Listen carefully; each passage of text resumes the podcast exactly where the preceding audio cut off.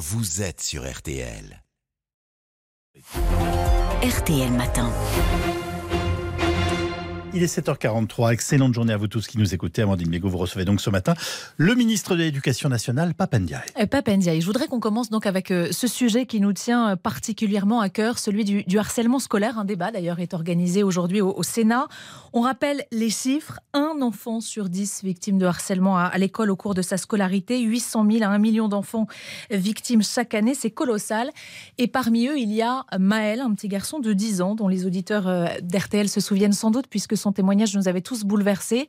Pendant près de trois ans, ce petit garçon a été victime de coups, d'insultes, jusqu'au jour où il a dit en pleine classe qu'il préférait mourir plutôt que de continuer à vivre cet enfer. Dix ans seulement. Alors ses parents ont remué ciel et terre, prévenu l'équipe éducative, déposé plainte. Le harcèlement a été reconnu comme tel, mais à chaque fois, on leur disait impossible de forcer le harceleur à changer d'école. C'est à votre fils de quitter l'établissement. Maël a été privé d'école pendant plus de trois mois et c'est parce que son papa a fini par alerter les médias et notamment RTL que les choses ont, bougé. Alors j'ai eu le papa de Maël hier soir au, téléphone parce qu'on garde ce, lien. Ça fait un mois que son fils a retrouvé sa classe tout va bien, il est content, il a retrouvé ses copains, ça se passe bien à l'école. Et je lui ai dit qu'on vous recevait ce matin, il avait une question pour vous. Que faire, Papendiaï, pour que les victimes n'aient plus à fuir, pour qu'il n'y ait pas d'autres Maël C'est une vraie question. Le harcèlement scolaire, on en connaît euh, les effets euh, sur euh, les élèves, sur leur bien-être, sur leur réussite scolaire. C'est absolument intolérable et l'éducation nationale est mobilisée et moi au premier rang. Vous savez que depuis plusieurs années, il y a un, programme qu'on appelle le programme phare qui est mis en place. Il a été généralisé. Je l'ai généralisé à la rentrée dans les écoles primaires et dans les collèges. D'ailleurs, nous allons le généraliser en direction des lycées euh, à la rentrée prochaine. C'est une annonce que je peux vous, vous faire euh, d'ores et déjà. Mais euh, bien entendu, euh, il y a encore beaucoup à faire. 60% des écoles sont engagées dans ce programme, 86% des collèges, c'est bien, mais c'est pas suffisant. Je rappelle que c'est un programme qui consiste à former euh, les adultes, 5 par établissement, avoir des élèves ambassadeurs. C'est eux qui détectent leurs camarades, qui voient les changements de comportement et qui peuvent rapporter les choses. Et puis des procédures par lesquelles on fait cesser les situations de Est-ce que ça fonctionne vraiment? Vous avez un, retour sur les expérimentations qui ont été menées? On a des premiers retours et puis les deux années d'expérimentation euh, euh, ces derniers temps ont, montré euh, en effet des progrès. Mais ça veut dire quoi Un établissement où le programme phare est installé est un établissement où il n'y a plus de harcèlement? Non, ça n'est pas si simple, hélas, mais c'est un établissement où les situations de harcèlement, quand elles arrivent, elles sont repérées de manière plus précoce et puis elles sont traitées de manière également plus rapide. Euh, là, on, a, des, données sur euh, les six académies où euh, ce programme a été expérimenté qui montrent une baisse du nombre de harcèlements, de, cas de harcèlement, et un délai également raccourci dans le traitement des harcèlements. Donc on sait que c'est bien. Il faut avancer, il faut évidemment faire de telle sorte que l'ensemble des écoles et des établissements s'engagent dans ce programme, même si ça n'est pas la panacée. Et puis, il y a le problème que vous euh, soulevez avec euh, Maël, c'est le fait que dans les écoles euh, primaires, eh bien, il n'y a pas de conseil de discipline. Et donc, dans le cas où il faut séparer l'élève harceleur de l'élève harcelé, on en arrive à une situation qui n'est pas normale par laquelle c'est l'élève harcelé qui doit partir. Parce qu'on ne peut pas forcer un élève à quitter un établissement. Ça n'existe pas dans le primaire. Parce on ne pourrait pas... changer la règle, pas eh bien, justement, on peut changer les choses et c'est ce que je vais donc euh, proposer par un changement réglementaire par lequel en dernier recours. On parle d'enfants ici. Hein. On parle quand même de situations parfois qui ne sont pas si simples entre le harceleur et, le harcelé. Le harceleur a aussi euh, des problèmes et doit être pris en charge. Il y a des zones qui sont des zones un petit peu... Un petit Mais ça veut dire changer le code de l'éducation nationale euh, C'est un changement réglementaire dans l'éducation nationale où, en dernier recours, lorsque toutes les solutions ont été épuisées, à ce moment-là, l'élève harceleur pourra être scolarisé dans une autre école, indépendamment de l'avis des parents si le maire ou les maires concernés sont d'accord. En dernier recours, ça veut dire des mois et des mois, j'imagine. Ça veut dire qu'il y a une procédure d'abord, hein, où on essaie d'abord de concilier. On peut faire venir aussi euh, des spécialistes de l'éducation nationale, de, de l'académie, qui viennent pour régler la situation. Sauf que dans le cas de Maël, pardon, je vous coupe, mais le papa, il a alerté tout le monde. Oui, et sincèrement, personne n'a rien fait. Eh bien, il faut à l'avenir que les choses se passent plus rapidement. Et en dernière analyse, si ça ne fonctionne pas, effectivement, pouvoir décider que l'élève harceleur, que c'est l'élève harceleur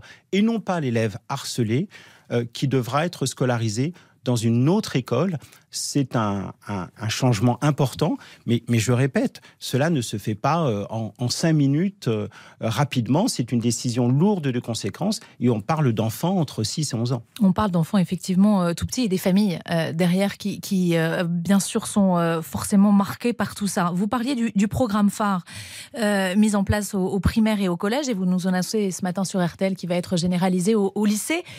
tous les enseignants disent c'est très bien, sauf qu'il n'y a pas de moyens. Pas de budget alloué aujourd'hui au harcèlement scolaire Alors, il y a des budgets. Puisque... Des budgets, mais il n'y a pas un budget. Alors, il y a un budget. C'est le budget de la formation, puisque nous formons euh, des euh, enseignants et euh, les formations ont commencé et vont bon train dans toutes les académies. On a, ça prend un peu de temps, c'est une grosse machine que l'éducation nationale. Les formations, ça coûte un peu, ça, ça représente un certain budget. Combien?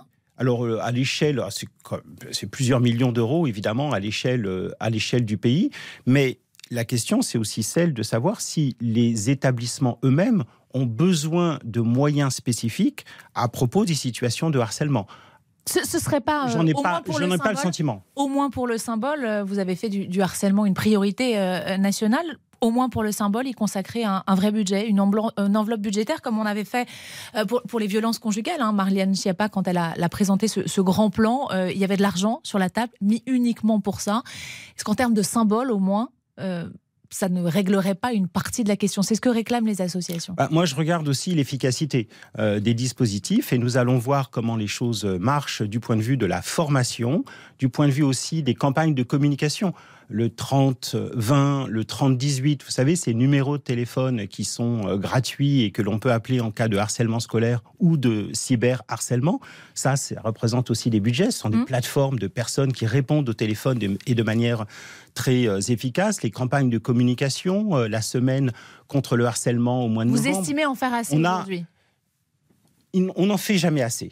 Quand on a des situations aussi euh, dramatiques que celles qu'on a pu connaître euh, il y a euh, quelques semaines ou quelques mois, la seule conclusion que je peux dire, c'est qu'on n'en fait jamais assez. Mais on est sur le bon chemin et on est entièrement mobilisé.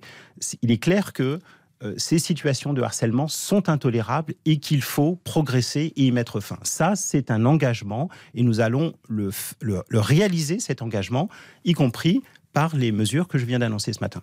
Euh, Papendia, il nous reste très peu de temps et je voudrais euh, balayer rapidement euh, deux, trois sujets. Euh, vous, vous disiez c'est un engagement. Parmi les engagements, il y a aussi celui d'Emmanuel Macron qui avait promis une augmentation des, salaires pour les enseignants, revalorisation autour de 10%, avait-il dit en, en 2023 et sans condition. C'était censé être en janvier 2023. On en est où aujourd'hui? Ce sera en septembre 2023. Je m'y suis engagé. Nous avons des moyens budgétaires très importants. En année pleine, ça représente 3 milliards, dont 10% pour tous les enseignants?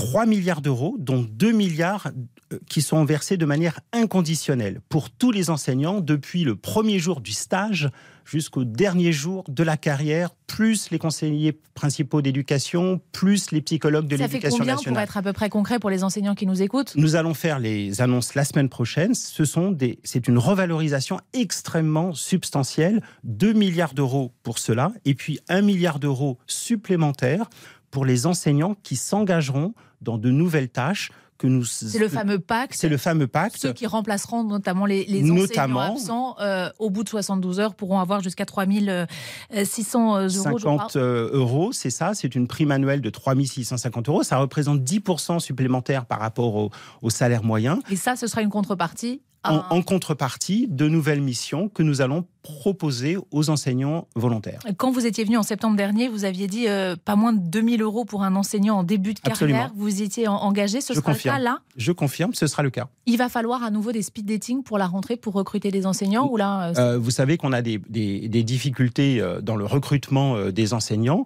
Il n'y a pas de speed dating. La plupart des enseignants contractuels enseignaient déjà l'année euh, l'année précédente. Nous les fidélisons en quelque sorte. Mais l'objectif euh, de l'augmentation dont nous parlons, c'est précisément de rendre le métier plus attractif parce que nous avons besoin de plus d'enseignants, d'enseignants bien formés et bien rémunérés. Et en même temps, il y a des fermetures de classes annoncées pour la rentrée prochaine. 2265 selon le SNES FSU, qui est le premier syndicat du primaire. Vous confirmez ces chiffres? Nous perdons 85 000 élèves à la rentrée 2023. Sauf qu'on est encore un pays où il y a beaucoup d'élèves par classe, euh, si, si- si on compare à la moyenne européenne. vrai. 22 par classe en, en France, Et 19 je, en Europe. et je peux vous dire que le taux d'encadrement, c'est-à-dire le nombre d'élèves par classe, va baisser légèrement euh, l'année prochaine. Donc le taux d'encadrement continue euh, à s'améliorer, mais il faut euh, regarder euh, une réalité, c'est la baisse du taux de natalité euh, depuis euh, une dizaine d'années.